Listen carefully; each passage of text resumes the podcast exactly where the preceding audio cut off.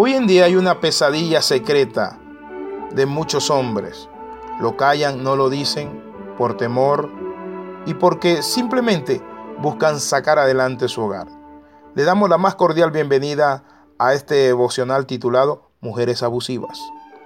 Mi amigo, la pesadilla secreta de los hombres maltratados es muy grande. Hoy en día se habla del maltrato de la mujer, pero también hay mucho maltrato de la mujer hacia el hombre. Y quiero compartirle que este es un tema tabú. No se habla, no se discute. Y saben, son las mujeres cuya conducta es de culpar de forma excesiva y exclusiva a su esposo. Miren lo que dice la palabra del Señor en el libro de Pedro capítulo 1, capítulo 3, primera de Pedro capítulo 3. Asimismo vosotras mujeres, está sujeta a vuestros maridos, para que también los que no creen a la palabra sean ganados sin palabra por la conducta de sus esposas, considerando vuestra conducta casta y respetuosa.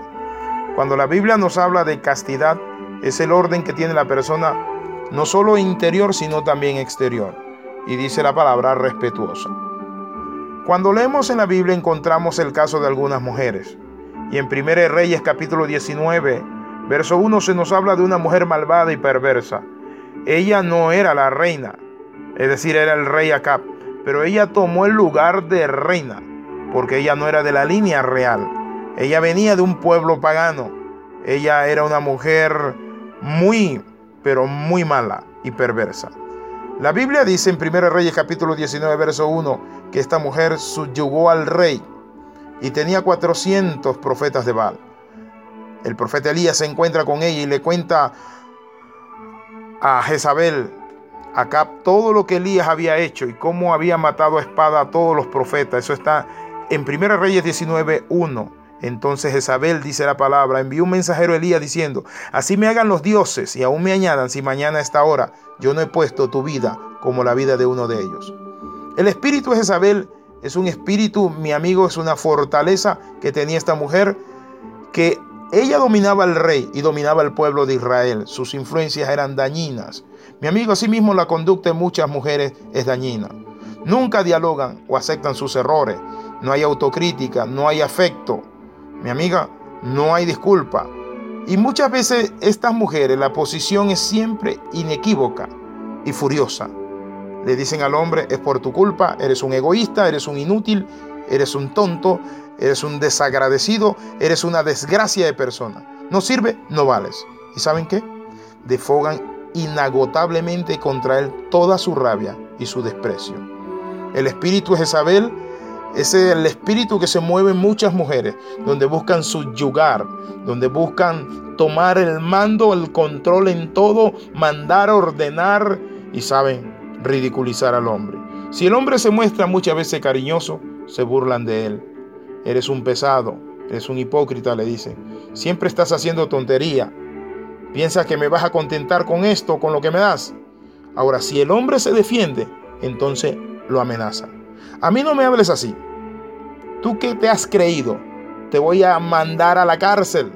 Si se repliega sobre sí mismo para protegerse y el hombre se queda un poco callado, se queja y dice, no me haces caso, me tienes abandonada, nunca me has querido ni amado. Y si el hombre es demasiado inmaduro, ¿saben qué hace? Muchas veces se subyuga a ella y ella se convierte en la manda más, la que golpea, la que manda, la que hace, la que ridiculiza, inclusive a los hijos mismos puede enfermar a los hijos. Los niños muchas veces se ponen nerviosos porque su señora madre en arranques de ira los aruña, les jala el pelo, los golpea, los patea, agrede y humilla. Mi amigo, en muchos casos, las mujeres con este problema son simplemente mandonas, exigentes, desdeñosas y manipuladoras con sus parejas. Y se olvidan de lo que dice la palabra. Dice, considerando vuestra conducta, casta y respetuosa. Y dice la palabra que sobre todas las cosas deben guardarse para ganar a sus esposos. Este tipo de mujer que en cierto sentido es narcisista, que se enamora de sí misma, se pone como un ideal ella y que sobre todas las cosas menosprecia a su marido, este tipo de persona, quiero decirle, tiene una atadura tremenda. Porque no solo en lo físico, en lo verbal, sino que también agrede con su fuerza, es decir, con bofetadas, arañazos, patadas, golpes, muchas veces con armas, con cuchillo, e incluso puede castrar o matar a su pareja. Pero quiero decirte algo, mujer, si tú estás atada en esa violencia, quizás no de cuchillo, pero sí de mandar, de golpear, de rebajar a tu esposo, de ridiculizarlo en público, decir que es un aragán, que no sirve, que la guapa, la inteligente eres tú, y siempre vivirte quejando, sabes, hoy tengo algunos principios y pasos para salir de esa atadura. Lo primero que nosotros debemos ver es que Dios es bueno y es misericordioso. La palabra dice, si confesamos nuestros pecados, Jesucristo es fiel y justo para perdonar nuestros pecados y limpiarnos de toda maldad. Si decimos que no hemos pecado, le hacemos al mentiroso. Si nosotros negamos nuestro error, nuestra debilidad, nuestra necesidad de ser transformado y cambiado, no podemos cambiar. Dios no puede hacer nada en nuestra vida. En segundo lugar, usted necesita, es decir, tomar el rol que a usted le compete. Como esposa dice la palabra que el rol de la mujer es casta y respetuosa ante su marido, pero también el rol del marido es tratando a la mujer como abrazo o a más frágil. Algunos buscarán de los hombres que han sido maltratados y están siendo maltratados por esas mujeres. Muchos buscan el alcohol, las drogas, la prostitución o el trabajo de más o los amigos. Y así mismo se van apartando de sus esposas. Por eso le hablo esto, esposa. Es importante que usted sepa que no es con la fuerza suya que usted va a retener a ese hombre. Ese hombre necesita ser dignificado, respetado y amado. Quiero hoy hablar de algunos aspectos importantes.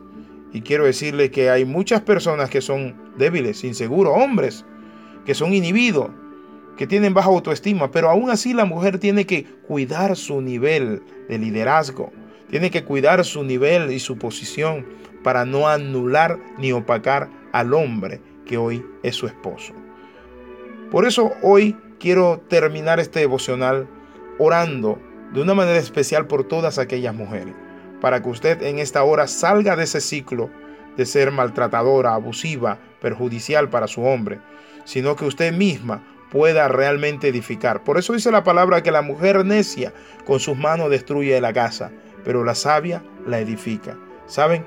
Esto es lo que destruye el hogar. Cuando no cumplimos el rol y andamos simplemente sometiendo al uno al otro, andamos sometiéndonos, pero con la fuerza, con la amenaza, con los golpes. Quiero orar en esta hora para que esa pesadilla secreta de su vida salga y usted pueda vivir una vida nueva en Cristo Jesús. Señor Jesús, entra a nuestro corazón y ayúdanos a cambiar aquellas cosas que no podemos, que hemos tratado, pero que hemos estado esclavizados, Padre Santo. Señor, si hay algún resentimiento o rencor hacia ese hombre y es reflejo de alguien que nos hizo daño o hizo daño a esa mujer, Padre Santo, en algún momento de su vida, en el nombre de Jesús desatamos, oh Dios Padre Santo, y perdonamos, Padre de la Gloria, y nos dedicamos a edificar nuestra casa. En el nombre de Jesús, amén y amén. Necesitamos que todos ustedes oigan los devocionales, los reporten, sobre todas las cosas, los recomienden. Estamos en Facebook, en Facebook con el nombre de Alexis Ramos P. Palabras de transformación. Así que ya sabe, Facebook, Alexis Ramos P. Palabra de transformación. Dios le bendiga grande y ricamente.